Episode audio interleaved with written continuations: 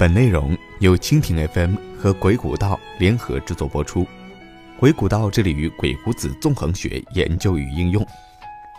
有人问我这个最喜欢历史上的哪个皇帝？我想了又想，嗯，应该是他，一位谋略天才。我们的主人公在十八岁以前很平凡，人生中最大的爱好就是斗鸡。由于古代的科技不发达，斗鸡实在是普通人消遣的好方法，就跟我们今天有事没事抱着手机玩微信一样。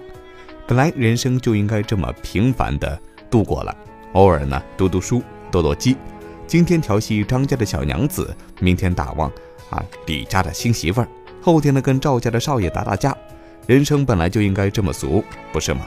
毕竟一个平凡的人对人生又有多大的奢求呢？很显然，我们的刘公子也是这么想的。老婆孩子热炕头，花前月下了却此生吧，不然还想怎么样呢？我想刘公子在红尘厮混的时候，肯定也会想：为什么我只有老婆、老丈人丙叔和张爷爷呢？刘少爷别急，人生本来就是充满着黑色幽默的。有一天，刘公子正在和家一家人吃饭的时候，丙叔叔说话了：“丙姨呀。”有件事我一直瞒着你，其实，你曾爷爷是皇帝。哈哈哈，丙叔开什么玩笑呢？很显然，刘公子并没有当真。这就好比常年在外苦哈哈的打工的你回家过年，忽然你爸喝着稀饭跟你说：“儿子，其实你是富二代，你账户里存着一个亿，而且是 dollar 啊！”你会信吗？很显然，刘病也也不信。这时呢，突然闪进一群官兵，刘少爷慌了：“我最近没投机呀。”找我干嘛呢？这时，隔壁的邻居们纷纷拿着西瓜出来了，结果会让他们五雷轰顶，天昏地暗。知道他过得比我好，我就受不了。这世界上最大的痛苦，莫过于隔壁比我过得好。一个没有胡须、拿着拂尘的宦官模样的人走进屋里，看着刘少爷问：“您就是刘病已吧？”刘少爷有点慌神，被惊的先是摇摇头，又是点点头，说。呃，不是啊，是。来者忙跪下，递给刘病已一张邀请函。我们的一生都会收到很多的邀请函，但是刘病已的这张邀请函却与众不同。信函上是这么写的：“奉天承运，皇帝诏曰，请刘病已同志上朝做皇帝。”我想刘病已当时肯定在想：“Are you kidding me？你是在逗我吗？”刘病已。这张纸让所有跟你有关系的人的命运将彻底改变，也包括你的妻子。有些时候，有些事情得到即是失去。没错，刘病已的爷爷不是别人，正是那位牛逼哄哄、牛到没边的汉武大帝。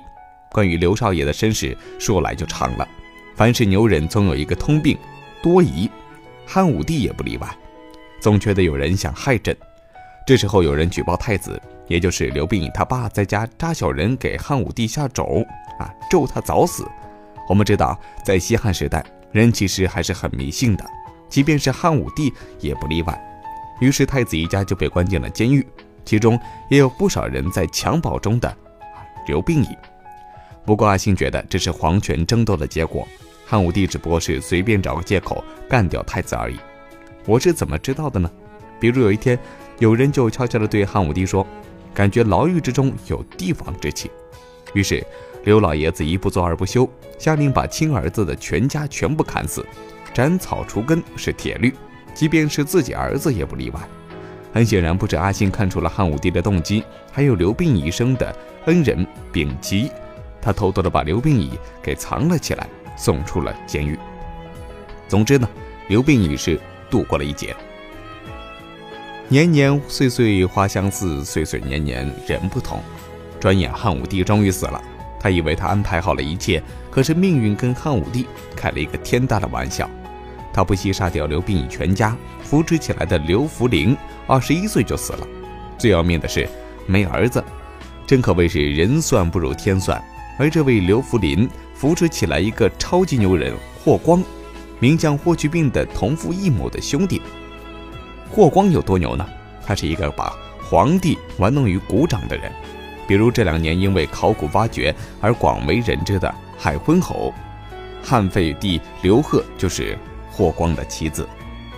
刘贺同志不知道哪里得罪了霍光？刚当二十七天皇帝就被开除了，而开除他的不是别人，正是霍光。为了证明自己的选择是明智的，估计数学没学好的霍光给刘贺罗织了一千一百二十七条罪状。感情这刘贺把二十七天啥都没干，光顾着干坏事了。欲加之罪，何患无辞？刘贺的罪名主要原因是霍光通过废立，进而。进一步的专权的政治目的，在这场废立风波中，刘贺不过是霍光玩弄权术的一个政治道具而已。权力从来都是通过手段搞到手的。我们常说有人在搞事儿，背后其实就是有人想获取权力。如果找一个最美皇帝样子的乡野小民当皇帝，天下岂不为我所用？很显然，霍光的算盘打得清脆悦耳。不过我们前面说过。霍光的数学似乎没算好，这次他又算错了。不过呢，这些都是后话了。那一年七月二十五号，刘病已进入未央宫，来到了那个结局的连自己都不敢相信的地方。于是按照惯例大赦天下，封赏群臣，封了他在民间的发妻徐广平为皇后，光禄大夫丙吉。刘病已成了皇帝，他的妻子成了皇后，这本应该是件美好的故事。可是历史不是童话，所有人的命运其实已经发生了变化，其中就包括许皇后。我们都知道司马迁受了宫刑，而许皇后的父亲许广汉与司马迁有着相同的经历，也受过宫刑，所以许家应该就知道政治的可怕。但是最终还是搏一把，许广汉成功上位，当了皇帝的老丈人。但是这打乱了另一个家族的计划。很显然，霍光很快就发现这位小皇帝独立思考能力很强，于是准备实施 B 计划，做皇帝的老丈人。可许皇后还在，而且小皇帝很爱这位结发妻子，这就尴尬。不过这难不倒霍家，既然许皇后成了障碍，那就索性除掉吧。于是，一场惊心动魄的宫斗大戏就开锣了。霍家准备搞事儿了。俗话说，机会总是留给有准备的人的。不久，许平君怀孕了，对于霍家是一个机会。果然，霍家打到许广平有妇科病，而为许广平看病的女医淳于衍啊，跟霍家人的关系不一般。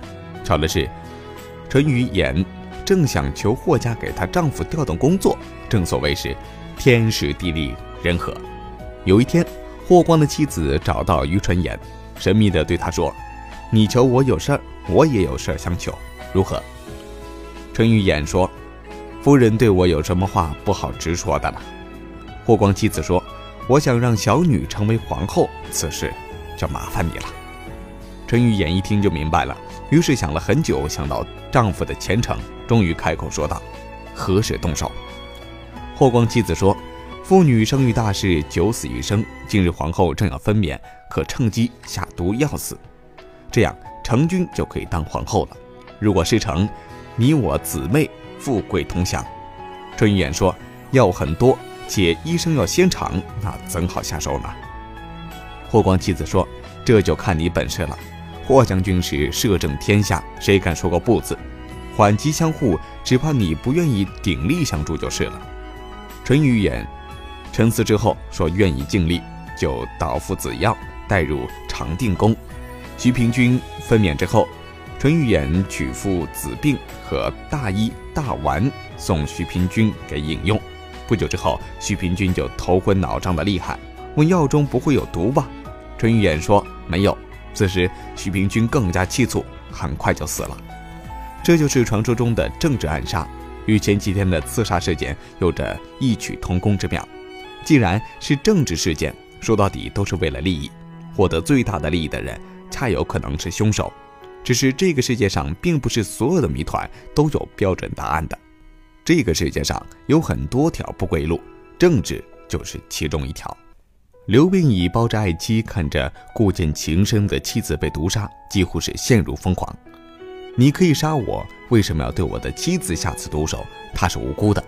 霍光，你记住，我要让你血债血偿，我要让你全家血债血偿。世界上最大的痛苦莫过于看到最爱的人离去，往事的点点滴滴在刘病已的脑海里觉醒。如果可以重来，我宁愿不做皇帝。平君朕会为你报仇的。不行，我要冷静，现在还不是时候。最终，刘病已选择了退让。公元前七十年，霍光的女儿霍成君入宫，成为汉宣帝的第二任皇后。只是他故意留了一个后手，立许平君的儿子刘氏为太子。这场博弈，霍家赢了。他们看到了他们想看到的一切。刘病已非常宠爱霍成君，仿佛已经忘记了曾经的许平君。霍家早已是皇亲国戚，彼时已经是皇权、外戚与相权的斗争了。于是他们准备故伎重演，开始第二步，除掉太子刘氏，因为他们知道刘氏继位或许会对霍家不利。俗话说：“先下手晚，后下手遭殃。”霍家势力蠢蠢欲动。当时霍光已死，霍光的妻子听闻立刘氏为太子时，愤怒不食，气得吐血，说：“刘氏是汉宣帝在民间时生的，怎么能当太子呢？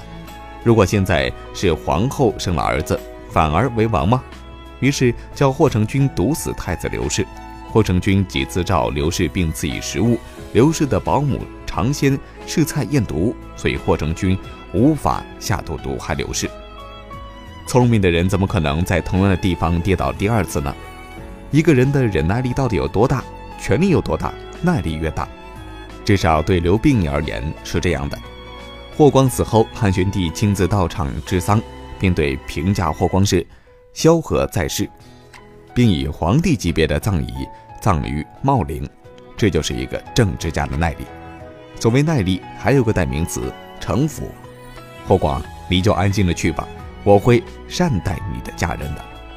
我们前面说过，汉代的大长今于纯言刺杀了汉宣帝的皇后许平君，却被霍家的势力包庇，拿着霍家给的良田美宅，过上了逍遥自在的生活，还生了孩子傅瑶。历史很狗血，这个傅瑶后来成了汉宣帝的儿媳妇儿。刘氏的爱妃，刘氏有多爱她的杀母仇人的女儿呢？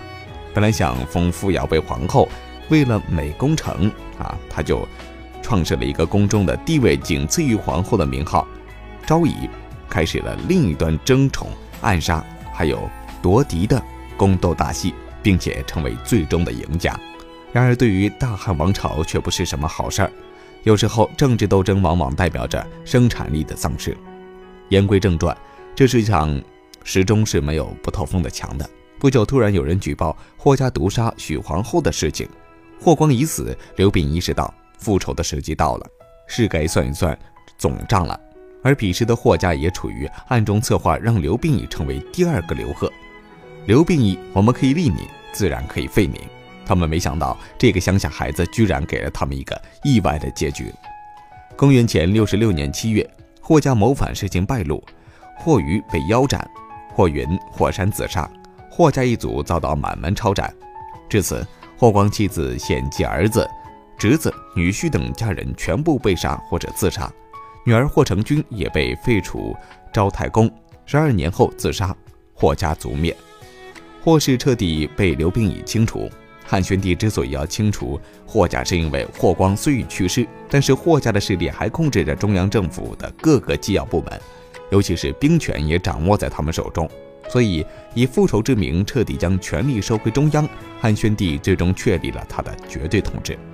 几年之后，汉宣帝立麒麟阁十一功臣，唯独不写霍光姓名，可见恨之深。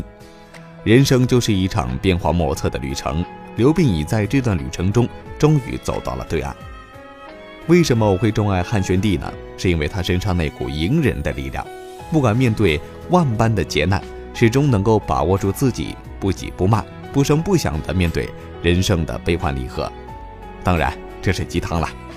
实际上，刘病已最擅长的权术，就如鬼谷子所言：“易损去旧，背反皆以阴阳御其事。”世界上的万事万物其实都有定数，时机未到不可强求。对于霍家，刘病已对他们一会儿拉一会儿推，一会儿松一会儿紧，以阴阳变化来谋划。因而，最终的赢家，时机从来都不是等来的，而是自己顺势创造的。赢家从来不是靠的啊，都不是运气，而是能够识时务。让我们一起来温习鬼谷子的话：所有的损害和不易、离去和接近、背叛和复归的等等的行为，都是运用阴阳的变化来实行的，这才是高手。所谓的高手不是套路深，而是胸怀宽。因为刘病已的一切政治手段都是为生产力服务的。毕竟，天下太平，百姓富足，才不愧于中兴之主的荣誉称号。每次看刘病已的一生，都会因为想到李商隐为他写的诗句：“互渡马上念汉书，世上苍龙种，人间五帝孙。